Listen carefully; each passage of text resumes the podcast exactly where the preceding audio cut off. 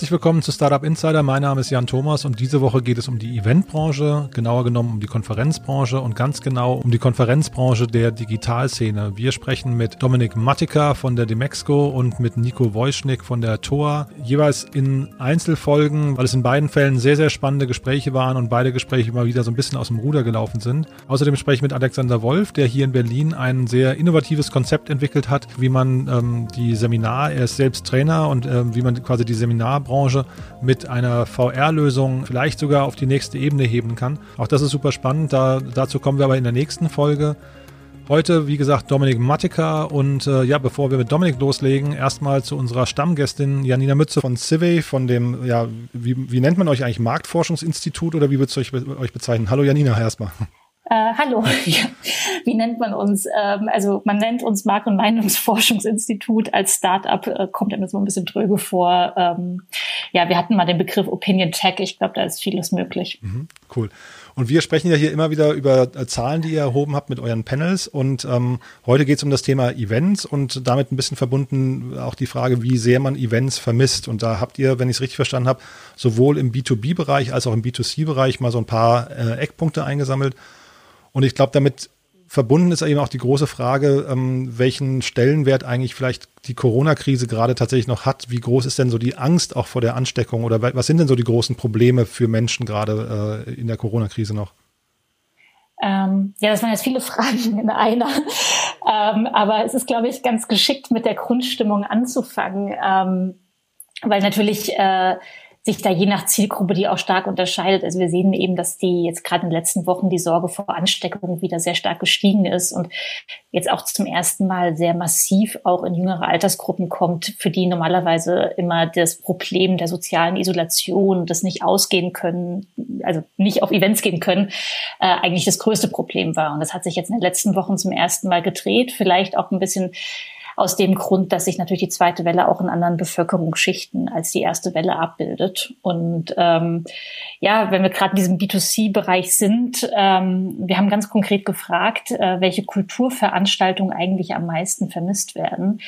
Ähm, und das fand ich ganz spannend, dass also vier von zehn auch sagen, sie vermissen eigentlich gar keine Kulturveranstaltungen. Mhm. Ähm, wir sehen jetzt wieder Unterschiede dann auch im Alter, ähm, aber diese 40 Prozent, die ziehen sich eigentlich so durch alle Altersgruppen ganz gut durch. Die Jüngeren vermissen es ein bisschen stärker. Ähm, aber wenn man dann eben fragt, welche, welche vermisst werden, dann ist es ganz interessant zu sehen, dass jeder ähm, Dritte über 65 vor allem Konzerte vermisst und bei den Jüngeren sind es natürlich dann eher Clubs ähm, oder Festivals, die vermisst werden. Mhm. Wobei wahrscheinlich nicht klar ist, ob diese vier von zehn vorher gerne auf äh, Events gegangen sind, ne? Oder, ähm, oder, oder wisst ihr das? Sind, sind das quasi, ist das ein Rücklauf in der Corona-Krise. Nee, ne? Das nee, das ist tatsächlich jetzt bundesweit repräsentativ gefragt, mhm. aber nicht gefiltert danach, ähm, ob man eben ein Clubgänger vorher war oder ein Konzertgänger. Mhm. Das stimmt, ja. Und seht ihr denn, dass dann im Gegenzug die, ähm, die digitalen Events irgendwie ähm, äh, an Boden gewonnen haben? Also sieht man, dass das, dass da eine große Nachfrage herrscht gerade? Mhm. Das ist eine ganz spannende Frage, weil ähm, wir, wir sehen sehr genau, wie, wie viel diese digitalen Angebote genutzt werden ähm, sehen beispielsweise, dass ähm, ja, etwas mehr als jeder vierte äh, Erwerbstätige sagt, dass er regelmäßig ähm, an digitalen Veranstaltungen teilnimmt, wie Webinare oder Online-Vorträge. Aber ähm, auch hier fehlt uns ein Referenzwert zu vor der Krise und ich weiß auch nicht, ob es den gibt. Mhm. Ähm, ich glaube, unsere, unsere subjektive Wahrnehmung ist, das ist jetzt massiv gestiegen. Ähm, wir sind alle ständig in irgendwelchen Calls und machen Online-Webinare. Aber ähm, das ist natürlich jetzt ein Ausschnitt ähm, der Digitalbranche. Und ähm, genau, also da müsste man mal gucken, ob es da vor der Krise schon Daten zu erhoben wurden. Ich kenne sie nicht. Ich weiß nicht, ob es sie gibt. Mhm. Und jetzt habe ich mit mehreren Leuten aus der Eventbranche Interviews geführt und äh, weiß natürlich, dass da jetzt, ähm, äh, also die Eventbranche insgesamt sehr hart getroffen ist. So ist zumindest mein Eindruck. Kann man denen denn schon wieder ein bisschen Mut machen? Seht ihr da Licht am Ende des Tunnels? Also würden Menschen zum Beispiel an Seminaren oder Konferenzen teilnehmen, wenn diese zum Beispiel, ich weiß nicht, in geschlossenen Räumen stattfinden würden? Also äh, seht ihr da Hoffnung oder? Ja, also man kann es von zwei Seiten betrachten tatsächlich. Mhm.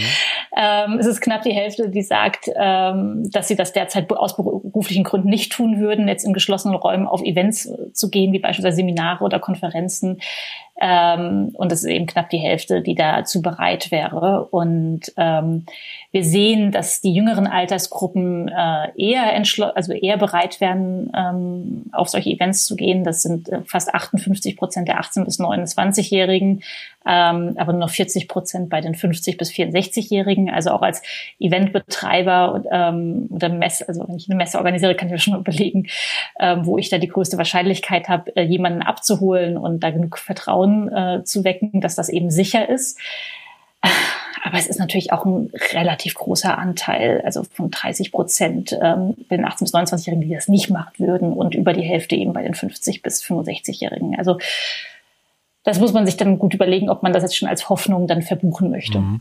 Naja, weil ihr habt ja auch die, die Menschen gefragt, ähm, wie so die generelle Einstellung zu Großveranstaltungen gerade ist. Ne? Also äh, wie ist das denn, wenn man so Parallelen ziehen möchte zur Konzertbranche? Die habt ihr, glaube ich, äh, da habt ihr, glaube ich, konkret nachgefragt. Äh, würden denn Menschen jetzt schon wieder auf Konzerte gehen wollen oder, oder ist da eher so eine größere Angst vielleicht noch vor der, vor der Ansteckungsgefahr und so weiter? Ja, also in diesem Jahr sind, ist das nicht mal ein Drittel äh, der Menschen, die sich vorstellen könnte, wieder auch aus einem privaten Kontext auf Konzerte zu gehen. Ähm, die, die meisten sehen das eher als Option ab dem nächsten Jahr ähm, an. Also da denke ich, muss man vielleicht jetzt einfach noch mit der Pause, mit einer verlängerten Pause rechnen, gerade wenn es jetzt wieder in die geschlossenen Räume reingeht. Ähm, da sind die Deutschen scheinbar noch sehr vorsichtig. Mhm. Und also ist dann vielleicht so die, weiß nicht, Ultima Ratio hinterher der große Meilenstein, ist das die Impfung? Also wartet die Bevölkerung quasi auf den Impfstoff, um wieder auf auf Events gehen zu wollen? Ja, also wir fragen, also wir haben viele Fragen auch wirklich äh, unter der Prämisse gestellt, quasi bis es wieder einen Impfstoff gibt. Ähm, ich glaube, hier ist dann ganz entscheidend, äh, wie gut dieser Impfstoff eben äh, funktioniert, äh, mit welcher Sicherheit er eben dann auch wirklich schützt und äh, wie viele sich auch impfen lassen. Ich glaube, da wissen wir aktuell noch zu wenig, um das äh, sicher hier auch in diese ähm, Umfragen mit aufnehmen zu können. Mhm. Naja, und äh, dass es den Menschen nicht nur ums Berufliche geht, sieht man, glaube ich, an der Frage nach der Karnevalssaison. Ne? Selbst da, ja, da habt ihr, glaube ich, auch äh, eindeutige Antworten bekommen. Ne? Ja, das hat mich tatsächlich sehr überrascht. Also wir hatten ganz konkret gefragt, ob die Karnevalssaison äh, im nächsten Jahr jetzt schon abgesagt werden sollte, nachdem Jens Spahn diesen Vorschlag eingebracht hat. Und ich mir dachte, ach, jetzt so kurz vor den Kommunalwahlen NRW ist das vielleicht auch ein Bärendienst. Aber es sind tatsächlich äh, drei von vier äh, bundesweit und auch in NRW, die das befürworten. Also da hat er, also ist wirklich eine Mehrheitsmeinung getroffen worden. Und ähm, wir machen das relativ häufig, dass wir zum einen fragen, ähm, ob man Großveranstaltungen für sicher hält und dann eben nach der persönlichen, äh, also nach dem, nach dem persönlichen Verhalten fragen, weil wir häufig feststellen, dass man vielleicht grundsätzlich etwas gegenüber skeptisch eingestellt ist, wie beispielsweise Großveranstaltungen und dann aber doch sehr gerne persönlich dann auf eine große Feier geht. Beim Thema Events ähm, ist das aber nicht so. Also da sehen wir wirklich, da, da kommt irgendwie die, die moralische Ebene und das eigene Handeln gehen da Hand in Hand. Hm.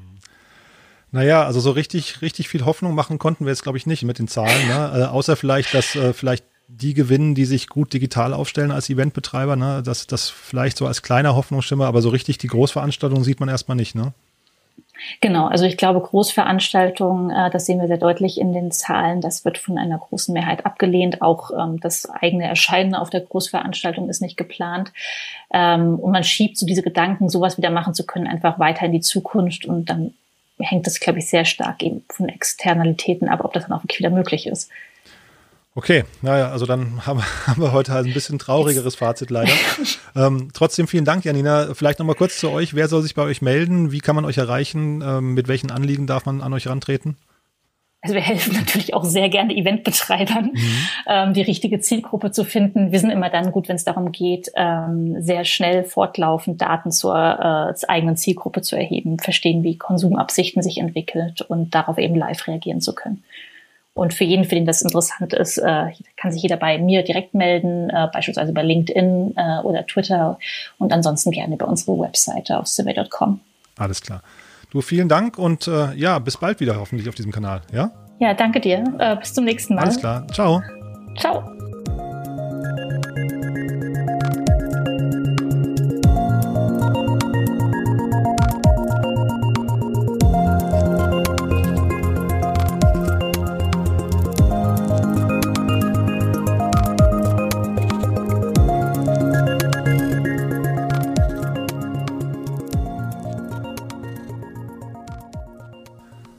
Das war also Janina Mütze von Civey und bevor wir jetzt gleich mit Dominik Mattika weitermachen von der Demexco, erst nochmal unser Gewinnspiel der heutigen Woche. Das ist auch eine ganz tolle Sache und zwar kennen wahrscheinlich alle von euch My Müsli. My Müsli aus dem schönen Passau ist ja diese, ähm, ja im Prinzip dieses lang etablierte Startup schon, ähm, über das jeder spricht, wo man sein eigenes Lieblingsmüsli aus einer Unmenge an Variationsmöglichkeiten zusammenstellen kann und alles mit Biozutaten.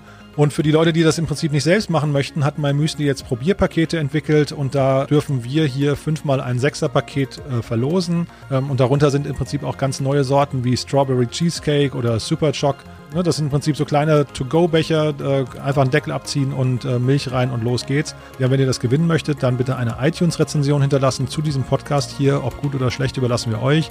Davon schickt ihr uns anschließend einen Screenshot und ja, damit nehmt ihr automatisch an der Verlosung teil für diese ähm, tollen Probierpakete von MyMüsli freuen wir uns, wenn ihr das macht. Äh, wir freuen uns sowieso über Feedback und wir freuen uns natürlich auch, wenn ihr euren Freunden und Bekannten über diesen Podcast erzählt.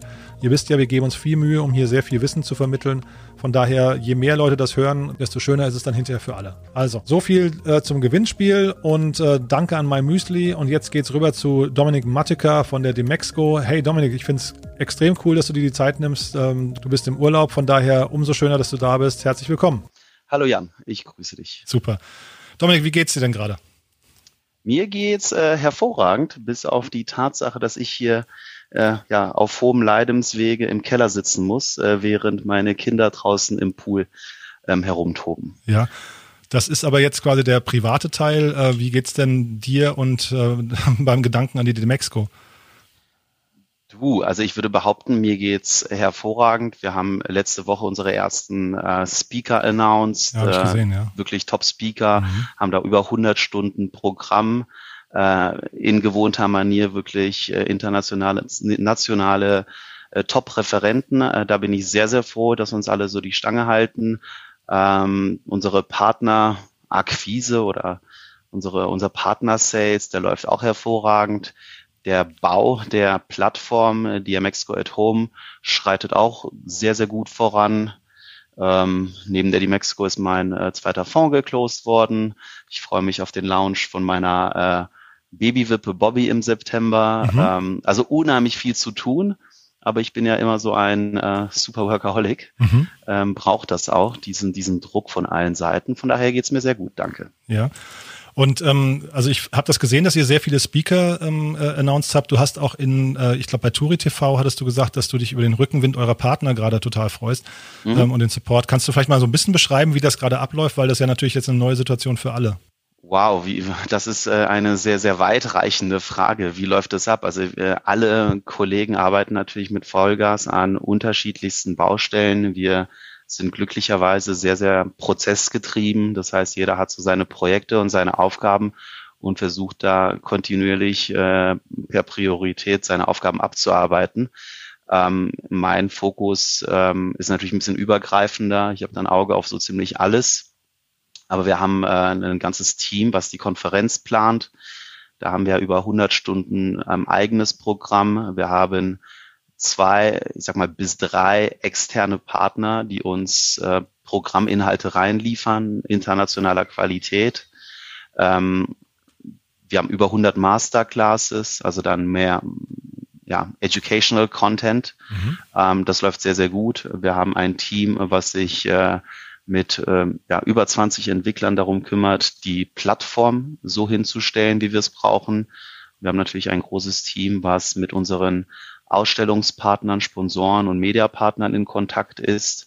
Und ja, wir bereiten jetzt so die, die ersten Onboardings vor. Äh, wir rechnen auch in diesem Jahr mit mehreren hundert ähm, Ausstellern, die auf der Plattform vertreten sind. Tatsächlich, ja? Ja, ja. Ähm, ich bin da, ich meine, weißt du, wir bewegen uns ja, ich mag das Wort schon fast nicht, aber in diesem New Normal. Mhm. Ähm, es gibt kaum Alternativen. Ähm, und es gibt tatsächlich Partner, die wieder zurückgekehrt sind, die der physischen Dimexco vielleicht aus Kosten, vielleicht aus Zeitgründen ähm, da nicht mehr teilnehmen konnten und die kommen jetzt zur digitalen Dimexco zurück. Das ist natürlich mega erfreulich, mhm. weil wir hiermit eine Chance haben zu beweisen, dass wir Dinge halt anders machen, dass wir wieder aufstehen, dass wir zuhören, dass wir uns adaptieren, dass wir agil sind und ähm, wenn man mich fragt, ähm, wann ist das Ende, bis jetzt am 24. Äh, September um 22 Uhr irgendwie happy, dass es vorbei ist, kann ich halt nur schmunzeln und sagen, es ist halt nie vorbei. Wir führen die DMX-Co nicht mehr als Event, wir führen sie als, ja, als Company, als Community, als Plattform, als Evergreen. Und da ist die Liste an Projekten, die Liste an Ideen, äh, unser Backlog ist so prall gefüllt, dass es faktisch nur darum geht, zu priorisieren und das halt mit unheimlich viel Zuhören, mit unheimlich viel Sparing unserer Partner, gleichwohl wissend, dass wir vielleicht nicht jeden mitnehmen können auf dieser Reise.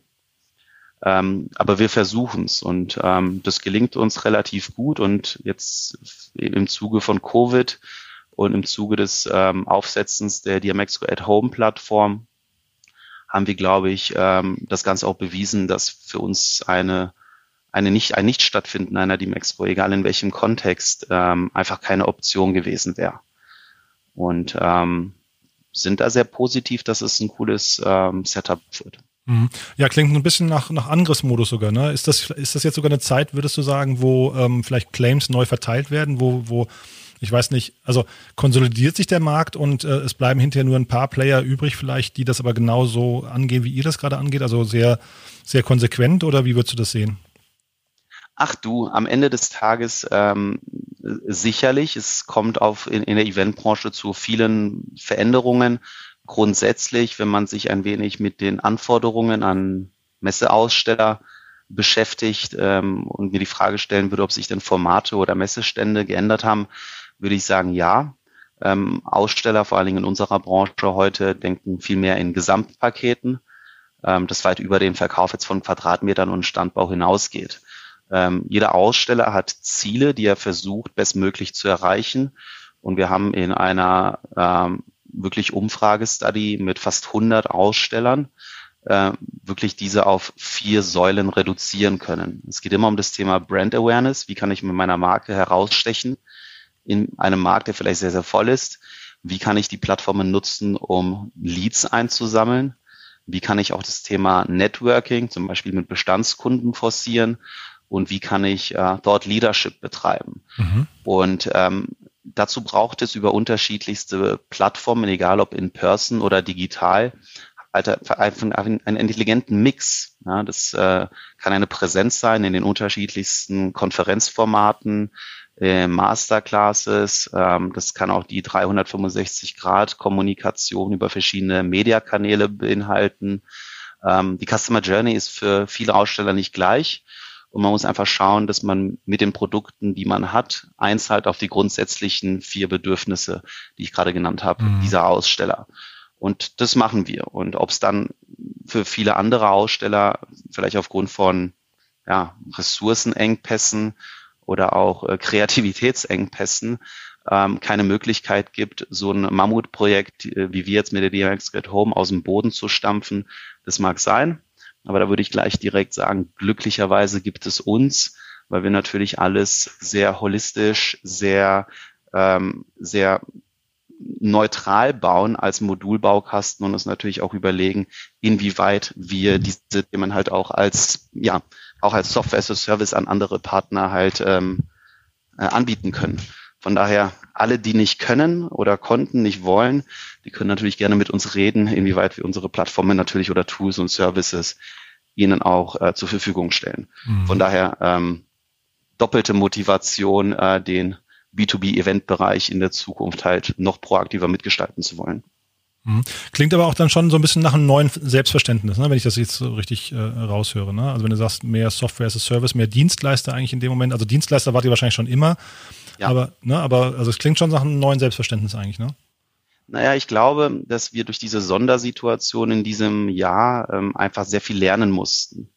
Und ähm, es zeichnet sich halt einfach schon seit ähm, wirklich sehr, sehr langer Zeit ab, auch lange schon vor Corona, dass wir als Eventveranstalter, egal in welcher Branche, unsere Zielgruppen viel mehr als, als Communities unter gewissen Personaschwerpunkten begreifen müssen. Und eine Community lebt halt nur von aktivem Engagement und dieses lässt sich leider nicht reduzieren auf zwei Tage im Jahr. Mhm. Das heißt, du musst versuchen, mit dieser Community ähm, durch das Jahr hindurch in Kontakt zu bleiben Und natürlich kannst du nicht 365 äh, physische Events veranstalten. Und wenn du es könntest, würde ja die gesamte Community nicht daran teilhaben. Mhm. Das heißt, dir bleibt am Ende des Tages neben diesen analogen Highlight-Veranstaltungen ähm, halt nur noch der, der digitale Weg. Und ähm, das sind zum einen digitale Erweiterungen, das sind aber auf der anderen Seite natürlich auch ähm, neue Produkte, die man schafft, um diese Community mit ihrem ja, teils sehr komplexem Anforderungssetup äh, über das Jahr hinweg einfach gut bedienen zu können. Mhm. Du, du teilst dir ja oder ihr teilt euch ja mit dem äh, Philipp Westermeier oder OMR so ein bisschen den Markt eigentlich auf. Ne? Das ist immer so ein bisschen wahrscheinlich so, ähm, je nach Blickwinkel, so ein bisschen Kampf um die, um die äh, Spitze. Ähm, Seid ihr da im Austausch und, und wie hast du denn äh, auch, auch wahrgenommen, die Entscheidung von der OMR dieses Jahr nicht stattzufinden und dann im Gegenzug aber ihr quasi zu sagen, wir machen ein digitales Event raus? Also ist das, war seine Entscheidung? Ich würde jetzt mal, hm? ich würde jetzt mal ketzerisch sagen, also A, meine PR-Leute beraten mich immer, mich nicht darüber aufzuregen, dass wir immer verglichen werden. Okay, aber ich nutze jetzt einfach mal ja. die Chance hier ja. gegen meine PR-Leute zu wittern und oh, sage, mir sind diese Vergleiche echt mittlerweile leid. Mhm. Jeder, auch ein Philipp, der ein, äh, ich würde behaupten, ein Freund ist, von mir, mit dem wir regelmäßig im Austausch stehen, sowohl zwischen den Unternehmen, aber auch ähm, ich auf privater Ebene mit dem. Jeder hat seine eigene Strategie, jeder hat seine eigenen Mitteln, jeder hat seine eigene Kreativität, jeder hat eigene Methodiken, die Bedürfnisse seiner Aussteller irgendwie herauszufinden. Das tut er, das tun wir. Ähm, natürlich ist es eine Außenwirkung, weil wir so zwei Flagship-Events sind in einem Markt, aber ähm, schon mit sehr, sehr vielen auch globalen Ausstellern und Speakern hantieren, ist, ist der Vergleich natürlich immer vor allen Dingen für die Medien sehr dankbar. Ja. Mhm. Ähm, partout interessiert mich es nicht, was Philipp macht. Er macht das, was er glaubt, das Richtige ist. Mhm. Ich mache das, was ich glaube, das Richtige ist. Mhm. Und am Ende des Tages würde es mich freuen, wenn wir beide äh, latent unterschiedliche Sachen machen und beide die richtigen sind. Mhm. Ja, ich meine, sein Event war im Mai. Ähm, die Möglichkeit im Mai eine Plattform wie die unsere zu bauen, ist unmöglich. Mhm. Wir haben selbst schon zu Beginn des Jahres damit angefangen. Es hat eine andere Historie, aber wir wollten sowieso in eine Desktop-Variante gehen, weil das eine der Anforderungen war unserer Aussteller, die wir schon im Oktober letzten Jahres ähm, aufgegriffen hatten. Und natürlich hatten wir glücklicherweise bis jetzt Ende September Zeit, ähm, diese Plattform zu bauen. Alles andere, was er macht, musst du ihn fragen, ob das sinnvoll ist. Ich ähm, traue mich nicht, will auch nicht, finde es auch weder fair noch irgendwie zielführend, mhm. äh, zu kritisieren, was er so macht oder zu loben, äh, wie er es macht. Ähm, das muss jeder für sich selbst entscheiden. Ähm, jetzt hier auf rein digitale Masterclasses von denen und unser Projekt, das ist, äh, also es ist unvergleichbar. Das ist wie wenn du ein Fahrrad mit einem Auto vergleichst. Ähm, und wir bauen halt das Auto, äh, den Tesla. Und das ist echt Geschwindigkeit, Innovation, ähm, aber auch wie beim Tesla sind vielleicht die Spaltmaße nicht perfekt. Das spielt auch keine Rolle, weil wir sie gemeinsam mit der Community bauen und wissen, wie wir diese Anforderungen halt in Zukunft lösen. Und wir gehen diesen Schritt bewusst, um halt nicht überperfektionistisch äh, ein Produkt zu bauen, was hier und da vielleicht schön aussieht, aber nicht funktioniert. Dann würde ich sagen, bin ich lieber froh, wenn vielleicht die eine oder andere Spaltmasse ähm, nicht so hübsch aussieht, aber es funktioniert. Und eine digitale Masterclass zu streamen, ähm, pre-recorded Masterclass zu streamen, ist, glaube ich, so ein, ja, vielleicht ein Hundertstel Bestandteil in unserem Projekt. Also das ist, äh, ich würde behaupten, arrogant, äh, das ist keine Komplexität. Mhm. Na, ich dachte eigentlich, wie gesagt, ich wollte gar nicht da irgendwie ähm, äh, Öl ins Feuer kippen, sondern dachte eigentlich eher, ihr seid vielleicht, weil ihr im gleichen Boot sitzt, äh, im, im kollegialen Austausch und versucht im Prinzip euch gegenseitig auch vielleicht zu stützen, dass man eben das Ja, ich weiß natürlich, was die planen. Also das zumindest, was mir Philipp so sagt. Ich glaube, einiges ist auch public. Ähm, ich stimme mit vielem nicht überein, was er macht. Ich würde das nicht machen. Ich sag mal, sehr, sehr viele seiner Gedanken oder der OMR-Gedankengänge, von wem auch immer sie stammen mögen, hatten wir natürlich auch. Äh, wir haben sie dann auf Basis unserer Analyse verworfen, weil wir nicht an sie glauben. Sie verfolgen sie weiter. Äh, gleichwohl könnte vielleicht Philipp auch so eine Plattform im Kopf gedacht haben und das als Idee verworfen haben. Das weiß ich nicht. Das müsstest du ihn fragen. Also wir stimmen uns immer ab. Äh, wie gesagt, wir sind, wir sind befreundet. Ähm, der Markt hat Platz für zwei Player. Wir sind deutlich internationaler, deutlich größer von der Ausstellerschaft, haben einen deutlich größeren Schwerpunkt auf dem Thema Business. Und ich glaube, in Zeiten wie Covid ist das Thema Geschäfte machen, ähm, egal wie platt es klingen mag, ähm, wichtiger als eine Party abzufeiern. Und ähm, ich will jetzt auch nicht sagen, dass OMR Party Pure ist. Ich will einfach nur damit sagen, dass die Stärke, die wir hatten, sich jetzt gegebenenfalls in Zeiten von Covid im Rahmen so einer digitalen Plattform, wo die gesamte Branche irgendeine Art von Restart benötigt, eine Plattform für, für noch mehr Interaktion und Austausch ähm, einfach einfach benötigt. Und wir bieten halt diese Plattform. Ähm, ich würde auch nicht sagen Lucky Us, weil es ist wirklich ein Heidenritt. Ähm, und wenn mich Leute fragen, schlafe ich gut, dann äh, kann ich sagen, nein, tue ich nicht, natürlich nicht. Ja, mir gehen äh, auch nachts noch äh, irgendwelche Featurelisten, Problempunkte, ähm, Priorisierungspfade, User Journeys und Co. durch den Kopf. Und ich wache auf und schreibe auf und am nächsten Tag schaue ich es mir an.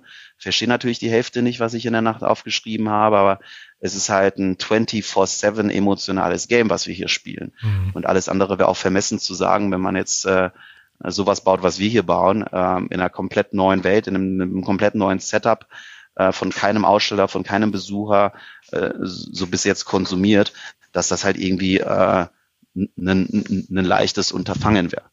Mhm. Ja, und ähm, es ist in der Eventbranche, ähm, ich glaube, wie in vielen anderen Bereichen halt nicht, einfach unheimlich komplex, weil wir mit Deadlines arbeiten. Wir haben halt fixe Tage, wo wir live gehen müssen ne, aus der normalen Startup-Welt oder wenn du jetzt einen Podcast machst, klar, du setzt dir eine Timeline, aber wenn du dann irgendwie deine Launch um eine Woche verschiebst, also nicht so tragisch. Wir leben halt vom zentralen Netzwerkeffekt, mhm. der zu einer bestimmten Zeit ähm, extrem viele tausend Leute an einen Ort bringt, egal ob physisch oder digital. Und das schafft natürlich nochmal einen zusätzlichen Grad an Komplexität, besonders auch in so einer digitalen Welt, äh, mit dem wir umgehen äh, müssen. Mhm. Ich will jetzt den Vergleich mit OMR ähm, eigentlich abschließen, aber was ich vielleicht ja. nochmal kurz sagen wollte ist, äh, der Philipp hat in den letzten Podcasts bei sich äh, immer wieder mal über Zahlen gesprochen, hat also mal so ein bisschen Einblicke, mhm. du hast vielleicht auch gehört, so Einblicke gegeben, wie so der, das Umsatzvolumen ist und wie sich das verteilt. Ich höre seine Podcasts nicht. okay, ähm, aber ich war da, ich war da ganz erstaunt, ähm, weil er hat im Prinzip äh, mehrere Säulen, die eigentlich ganz gut, äh, glaube ich, mhm. koexistieren und das vor allem auffangen können, was da gerade passiert mhm. bei ihm.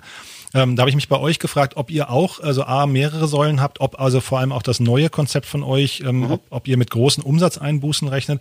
Und wenn ja, äh, falls das so sein sollte, ob ihr auch unterjährig noch viele Sachen planen könnt, die, also Philipp hat eine Medienmarke so ein bisschen mehr als ihr, glaube ich.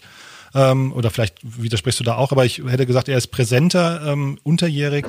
Und was habt ihr denn für Möglichkeiten, um das dann vielleicht aufzufangen? Naja, du, auch wir haben unseren Podcast, der so im Bereich 10.000 bis 20.000 Views ist, äh, unterjährig und ähm, zwei Monate vor die Mexiko, um die Mexiko bis zu 70.000 Zuhörer erreicht. Ach wow. Ich glaube, das ist ähm, vergleichbar oder sogar mehr als OMR. Das wusste ich wir nicht. Wir versuchen ja. Mhm. vielleicht nicht so lange drüber zu quatschen. Ja. Ähm, auch wir haben verschiedenste Social Media Kanäle, haben sechsstellige Social Media Follower über die Plattformen, fahren eine komplette Klaviatur diverser Medien und Marketing äh, auch unterjährig. Äh, wir haben die Plattformen, die wir für uns selbst auch unterjährig und auch langfristig nutzen werden. Wir haben die Plattformen, die wir auch als äh, White Label an andere verkaufen könnten. Wir haben sehr, sehr viele Revenue Streams außerhalb der Quadratmeter. Mhm. Ähm, ich glaube, das Allerwichtigste ist zu sagen, ähm, das sind alles gerade jetzt extreme Zukunftsmusik bildende Themen.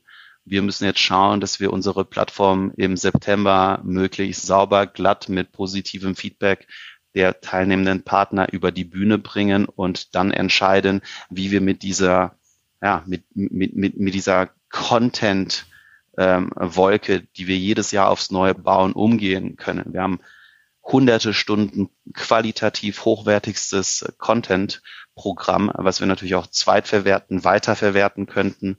Und ähm, das wird so ein bisschen die Zukunft zeigen. Weißt du, wir sind faktisch, glaube ich, anders als, äh, als eine OMR.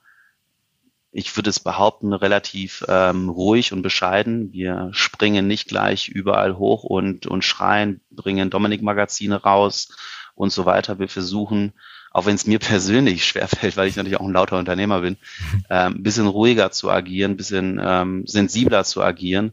Das mag für dich dann äh, darin wirken, dass wir leise sind und keine Medienmarke. Faktisch, zahlenseitig, partnerseitig ist es nicht der Fall. Mhm. Und ob die Zahlen, die Philipp da jetzt genannt hat, die du zitierst, ob die richtig sind oder nicht. Ich würde mal eine ketzerische Gegenfrage stellen wollen. Ähm, was hätte denn er sagen sollen? Nee, du, das ähm, Event, das äh, hatten wir uns jetzt gekillt, aber mit Podcasts verdienen wir überhaupt nicht so viel Geld, dass wir das auffangen können. Ich weiß es halt einfach nicht. Mhm. Der Einzige, der es weiß, ist er. Mhm. Und wenn er uns sagt, äh, dass er mit Podcasts und seinen anderen Revenue Streams ähm, das Event kompensieren kann ähm, mit 100 Leuten, ähm, dann ist es, dann ist es toll. Mhm. Ich gratuliere ihm da herzlich. Ich weiß nicht, ob ich das könnte. Ich glaube, dass mein digitales Produkt auf jeden Fall eine sehr, sehr starke Umsatzsäule dieses Jahr sein wird.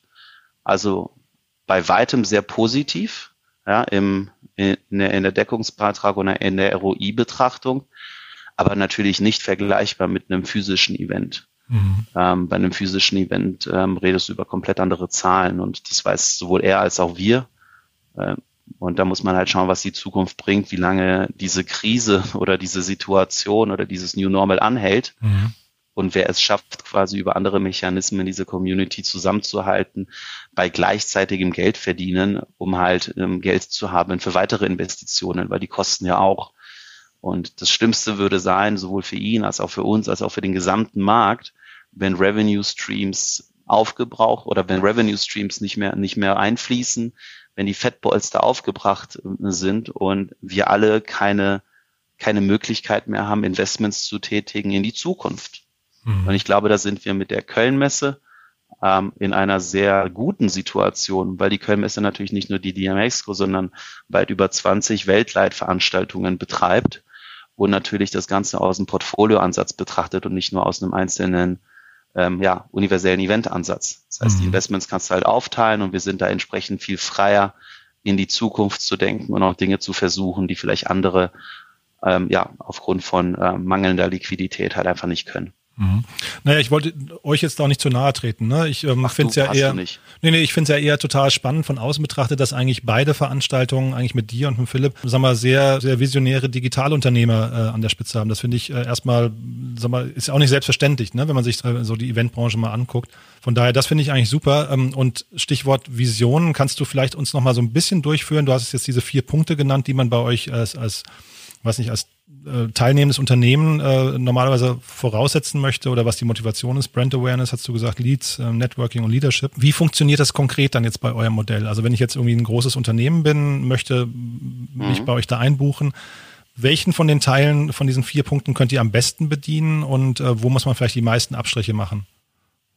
Ach du, ich denke, wir können alles gleich gut, gleich schlecht, gleich anders bedienen, egal aus welchem Kontext du kommst. Mhm. Ähm, die, die Mexiko grundsätzlich, da geht es um fokussiertes Networking, um intensiven Austausch in einer globalen Community. Mhm. Und ähm, das funktioniert sowohl physisch als auch digital. Es geht sehr, sehr stark um das Thema Networking und Austausch. Wie kann der erfolgen? Der erfolgt in, auf unterschiedlichsten Disziplinen, sowohl in geschlossenen Spaces, in unserem virtuellen Café, hier haben Aussteller zum Beispiel die Möglichkeit, sich private, wenn du so willst, Meetingräume einzurichten und Präsentationen, Roadshow, Roadshows, dort Leadership-Sessions ähm, zu spezifischen Themen abzuhalten und können den Zutritt zu diesen Cafés halt exklusiv ihren eingeladenen Teilnehmern vorbehalten.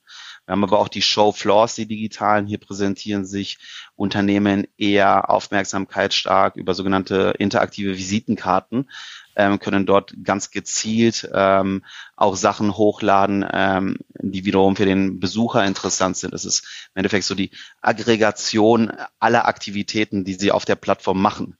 Ähm, wir haben natürlich auch sowas wie ein Discovery Graph. Äh, das ist eine neuartige visuelle Suche, wie man quasi die Verbindungen unter verschiedensten Teilnehmern äh, nochmal visuell aufbereiten kann, um noch einfacher, interaktiver, unterhaltsamer vielleicht äh, Teilnehmer zu finden, ähm, die für einen relevant sind. Am Ende des Tages äh, wird das Ganze natürlich abgedeckt ähm, oder ergänzt über das Thema Masterclasses, Deep Dives und unsere Live-Konferenz. Also wirklich hammerkrasse, geile Speaker. Und alle diese Sessions bieten auch vielfältige Interaktionsmöglichkeiten. Vom Chat über die Q&A äh, bis hin zu bis hin zu der Abstimmung ähm, zwischen Redner und Publikum. Und über dem ganzen Layer hängt, was wir als ähm, Communication Center nennen. Das ist im Endeffekt der Layer, der dir erlaubt, mit jeder einzelnen Person innerhalb der Plattform, egal wo und egal zu welcher Zeit, dich zu connecten, auszutauschen und interagieren. Ob per Textchat, per Videocall, per Meeting, per Visitenkartenaustausch, in einem Eins zu eins oder in einem Gruppengespräch, das bleibt alles dir überlassen.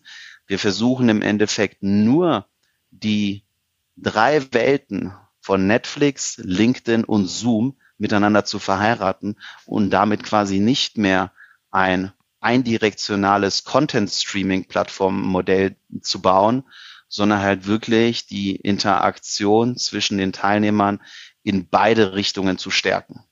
Und ich glaube, die Analogie trifft es immer am besten, wenn du dir vorstellst, dass du einfach ja, LinkedIn, Zoom und Netflix miteinander verheiratest auf dem Vertical Media Marketing und Technology, ähm, dann trifft es, glaube ich, ganz gut, was wir versuchen zu bauen.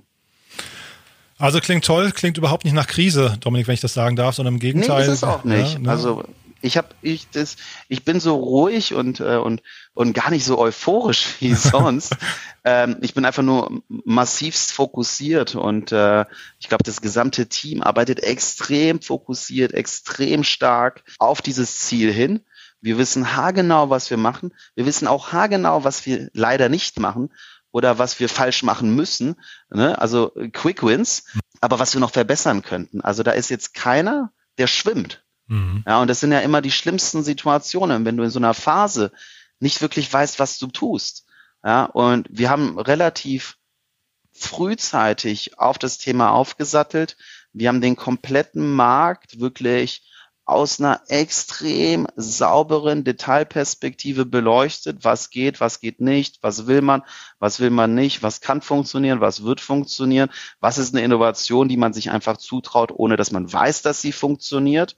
Ja, weil du willst ja auch nicht irgendwie nur das machen, was alle machen. Das kannst du gerne im April oder im Mai jetzt du das machen können. Mhm. Ja, weil da war Digital Fatigueness noch nicht da. Da waren die Leute noch, ach, schauen wir mal, was irgendwie, eine Ahnung, Republika macht. Mhm. Ja, aber je mehr von diesen anderen Events digitalisiert wurden in den letzten Monaten, desto höher wird der Anspruch, etwas zu liefern, was über das Gesehene, über das Erlebte und gegebenenfalls auch über das vielleicht nicht so positiv wahrgenommene hinausgeht. Das heißt, die Kollegen zum Beispiel der CES im Januar werden noch mehr Herausforderungen haben, was zu liefern, weil sie haben dann vielleicht eine DMX-Kurse gesehen und vielleicht gibt es zwischen September und November noch andere Events, die sehr groß sind. Mhm. Und ja, der Anspruch wächst, weil man halt weiß, was nicht funktioniert. Ne? Mhm. Ähm, wohingegen man als Erster halt immer den, ja, die größte Narrenfreiheit hat. Es ist so dieses David Goliath äh, Phänomen oder das First Mover Advantage, mhm. was dann zum Disadvantage wird für die, die folgen. Mhm. Und dann vielleicht mal für die Teilnehmer noch ein Call to Action. Äh, was kostet die Teilnehmer, wenn man jetzt aber weiß nicht, reinschnuppern möchte oder wenn man jetzt Blut geleckt hat, ab wo geht das los und wo endet das Ganze? Ähm, das geht los und endet bei 99 Euro. Gibt keine Differenzierung. Ähm, ja, und mehr kann ich dazu momentan noch nicht verraten. Okay. Aber da wird es noch was Geiles geben. Aber das äh, reguläre Ticket unter dmexco.com slash tickets 99 Euro und bietet mir nicht nur ähm, hunderte von Masterclasses und Deep Dives, 40 Stunden Partnerprogramm, den Zugang zu äh, wirklich Speakern äh, wie der Sophia äh, Velastegui, der CTO AI von der Operation Apps Microsoft oder der Aldi-Geschäftsführerin oder dem CBO Deutsche Telekom, dem ähm, David Fischer, dem CRO von Facebook. Also ich weiß gar nicht, was für Hammer Leute wir haben. Aaron Levy, CEO Box, äh, mhm. ne? Ach Gott, man kann sich alles anschauen. Ich bin da, ähm, bin da richtig ähm, ja, bin da richtig glücklich, dass wir diese tollen Leute äh, gewonnen haben. Man kann nicht nur diesen ganzen Content konsumieren, sondern viel wichtiger, man kann natürlich auch mit Hunderten von Ausstellern und deren Mitarbeitern und ähm, äh, Dutzenden, Tausenden von Personen Instant Networking. Das heißt, du siehst eine Person und quatschst die halt einfach an. Stell dir vor, du gehst durch LinkedIn und sprichst die Leute halt einfach an. Mhm. In Realtime Also wie Instant Coffee ist es halt Instant Calling. Ja, wenn du darauf natürlich keinen Bock hast, weil dich dann hunderte von Leuten anrufen, äh, kannst du dich entweder quasi muten oder dich auch vom Networking ausschalten. Mhm. Aber generell die Möglichkeit, dass wir als Community zusammenkommen und für 99 Euro eine Möglichkeit bekommen, untereinander wieder uns zu treffen, Business, privat, in Räumen, in One-on-Ones, pre-scheduled, ich finde das halt Hammer. Mhm. Also ähm, und ich glaube, das, das, das Wichtigste für mich ist, glaube ich, dass die Leute verstehen, ähm, dass wir uns massivst geöffnet haben, was das Thema Zuhören ähm, anbelangt, was agil sein anbelangt, was Dinge ändert anbelangt. Und die Reise wird sich, solange ich da bin, äh, nicht ändern. Das heißt, wir werden immer neue Dinge machen, immer neue Dinge ausprobieren und der DMX-Go halt wirklich mal so einen äh, Startup-Charakter einhauchen, wie es eigentlich so eine Veranstaltung auch in dieser Community verdient hat. Super. Und da habe ich mega Bock zu. Mhm. Ja, klingt toll. Ich drücke euch wirklich die Daumen. Und weil du gerade das Startup ansprichst, lass uns nochmal zwei Sätze kurz zu deinen Startup-Aktivitäten, speziell Bobby, du hast es vorhin schon angesprochen. Mhm. Ähm, das Ding des Jahres, wann, wann kommt es? Äh, Im September. Und, ähm, und willst du einmal genau, mal ganz kurz erzählen, was das ist? Also das ist ja irgendwie ein, ein sehr überraschendes Seitenprojekt, wie ich finde. Ähm, wie kam es dazu und äh, wie ist der aktuelle Stand? Du, ähm, Bobby ist ähm, relativ simpel zu erklären. Bobby verwandelt eine Babyschale in eine automatische Babywippe. Ja, unter äh, bobby.baby oder äh, The Baby Bouncer. Das heißt, jeder von uns muss mal eine Pause machen, muss mal rausgehen, braucht mal ein bisschen Zeit für sich selbst, egal ob die schnelle Yoga-Sitzung, egal ob mal 20 Minuten Ruhe, Gemütlichkeit oder mal ein Essen vorbereiten, beim Arzt warten etc. Wir haben einfach gebaut ein Produkt, das dir hilft, ein entspanntes Baby zu haben, bei gleichzeitig die, die Hände frei zu haben, um etwas zu tun, äh, was für Me-Time gibt. Und es waren jetzt echt eineinhalb Jahre ähm, wirklich Produktentwicklung. Das Produkt sieht so einfach aus, aber ist technologisch dann noch komplex. Da sind äh, ja, es ist technologisch komplex, sehr viel Sensorik, sehr viel Software, sehr viel Automatisierung. Wir haben kein Kind ist gleich, kein Bewegungsapparat eines Kindes ist gleich, keine Babyschale ist gleich. Das heißt, du musst ein Produkt haben, was klein und handlich ist, was einfach überall funktioniert, was natürlich die, die deutsche Qualität in Sachen ROHS-Konformität, BPA-frei etc. mitbringt. Also komplex, aber es ist uns gelungen. Ich habe da ein wunderbares Team ähm, und wir freuen uns dann im September unseren Shop zu öffnen und damit in den Markt zu gehen und in den nächsten ein, zwei Jahren nochmal ein paar Innovationen nachzuschieben ähm, in diesem Parenting-Bereich. Äh, Bobby ist the beginning. Ja. Was ähm, heißt, das so zu meinem privaten D2C-Startup mhm. und daneben haben wir natürlich mit, mit Cavalry unseren zweiten Fonds jetzt gelauncht. Ähm, dort äh, 80 Millionen Euro eingesammelt. Wollte ich fragen, warst du im Fundraising, warst du involviert oder hast du keine Zeit jetzt? Ja, gerade? klar. Ja? Also äh, logisch, ich bin ja äh, Gründer davon.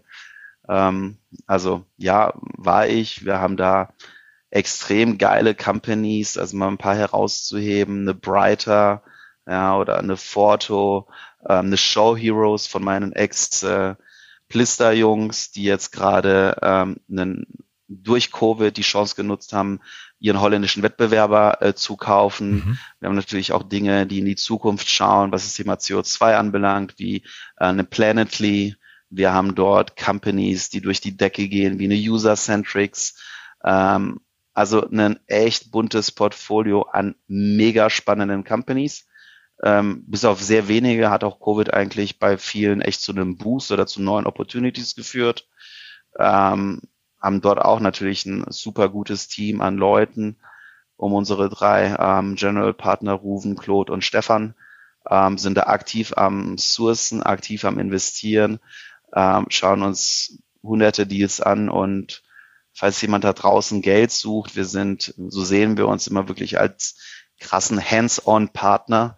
Wir wollen mit den Startups, mit den Unternehmern als Sparring-Partner wirklich diese Reise angehen haben dann ein Portfolio an äh, Hunderten von Unternehmern, auf die wir zugreifen können, die bei uns im Fonds auch investiert sind. Ob das äh, so Leute wie der Giro Decker sind von äh, Signavio, äh, ob das Leute sind wie eine Konstanze von iPotentials, ähm, ob das der Martin Henke ist als CTO von Pipedrive, äh, die vielleicht viele kennen, der Gründer von Doodle ähm, oder einen Nico Rosberg. Ja. Also wir bringen halt ein extrem großes Netzwerk an spannenden Unternehmern, Persönlichkeiten aus unterschiedlichsten Industrien mit an den Tisch, weil jedes Unternehmen braucht ja am Ende des Tages Support, äh, um die nächste Stufe zu erreichen. Und ähm, genau, wir sind da kein stiller Investor, sondern halt einer, der sehr, sehr gerne mit den Companies, mit den Teams dahinter halt spared. Und ich glaube, das hat auch diesen Erfolg von Cavalry 1 ähm, halt mitge mitgebracht, dass das äh, ja wir da einfach Gas geben mit den Unternehmen zusammen und es läuft ähm, ja mega gut, mhm. sowohl für uns als auch für die Unternehmen, mhm. wie auch für unsere LPs. Ja, ich wollte da jetzt gar nicht so sehr drauf eingehen, weil jetzt kurze, kurze Sneak Preview von uns. Äh, wir bringen ja jetzt einen Investorenreport raus, da seid ihr auch mit drin. Und mhm. äh, dann starten wir äh, Ende September eine Investoren-Podcast-Reihe, wo wir quasi jede Woche einen der Top 50 Investoren in Deutschland vorstellen. Und da werden wir dann den Rufen auch begrüßen. Von daher, also da reden wir nochmal ausführlicher über Cavalry, aber Glückwunsch trotzdem, ja, dass ihr diesen, diesen Fonds äh, jetzt äh, hinbekommen habt. Ist ja auch nicht die einfachste Zeit dafür gewesen. Ne? Ja, ja, ja, ja. Und das, äh, ich sage immer, it's only the beginning auch hier. Ja, das ist, äh, Cavalry ist jetzt vier Jahre alt. Mhm. Wir haben über 100 Millionen an der Management.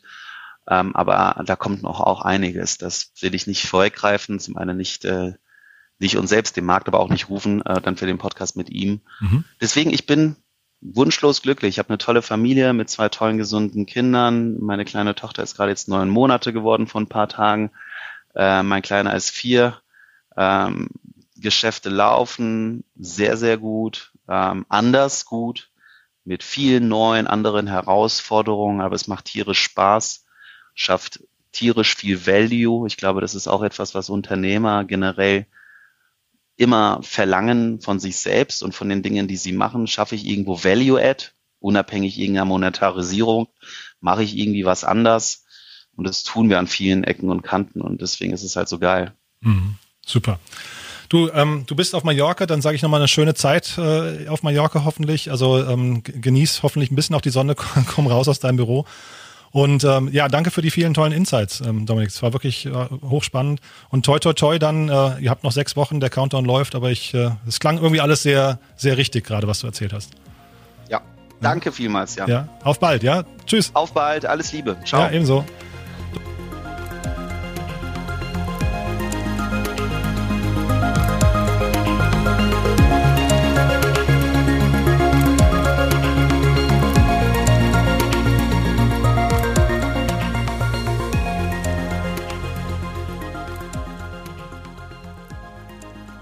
Das war also Dominik Mattika von der Demexco und äh, ja, das war es auch schon für heute. Ich hoffe, es hat euch Spaß gemacht. Ich hoffe, es waren ein paar gute Impulse dabei. Vor allem hoffentlich der Impuls, sich ein Ticket zu holen für die Demexco. Unterstützt die Konferenzen. Äh, ihr wisst, es ist für die Konferenzen wahrscheinlich mit am härtesten gerade. Von daher brauchen die unseren Support, damit wir alle im nächsten Jahr das gleiche Setup wieder vorfinden, was wir aus dem letzten Jahr oder aus den Jahren davor gewöhnt sind. Von daher schaut euch das an und hört auch gerne rein, wenn wir uns am Freitag unterhalten mit Nico Wojschnik von der TOA. Gleiches Spiel, andere Story, anderer Umgang mit der Krise, aber aber Nico ist auch ein totaler Kämpfer, ähnlich wie äh, Dominik.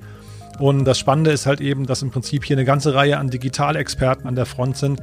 Von daher sieht man vielleicht auch hier eine spannende Transformation von der klassischen Eventindustrie hin in die nächste Ära. Von daher, wenn wir ein paar Jahren zurückgucken, vielleicht sagen wir dann alle, es war im Prinzip gut, dass das passiert ist, auch wenn natürlich die Kollateralschäden furchtbar sind. Aber vielleicht ist es gerade für die Eventbranche nochmal eine ganz neue Chance.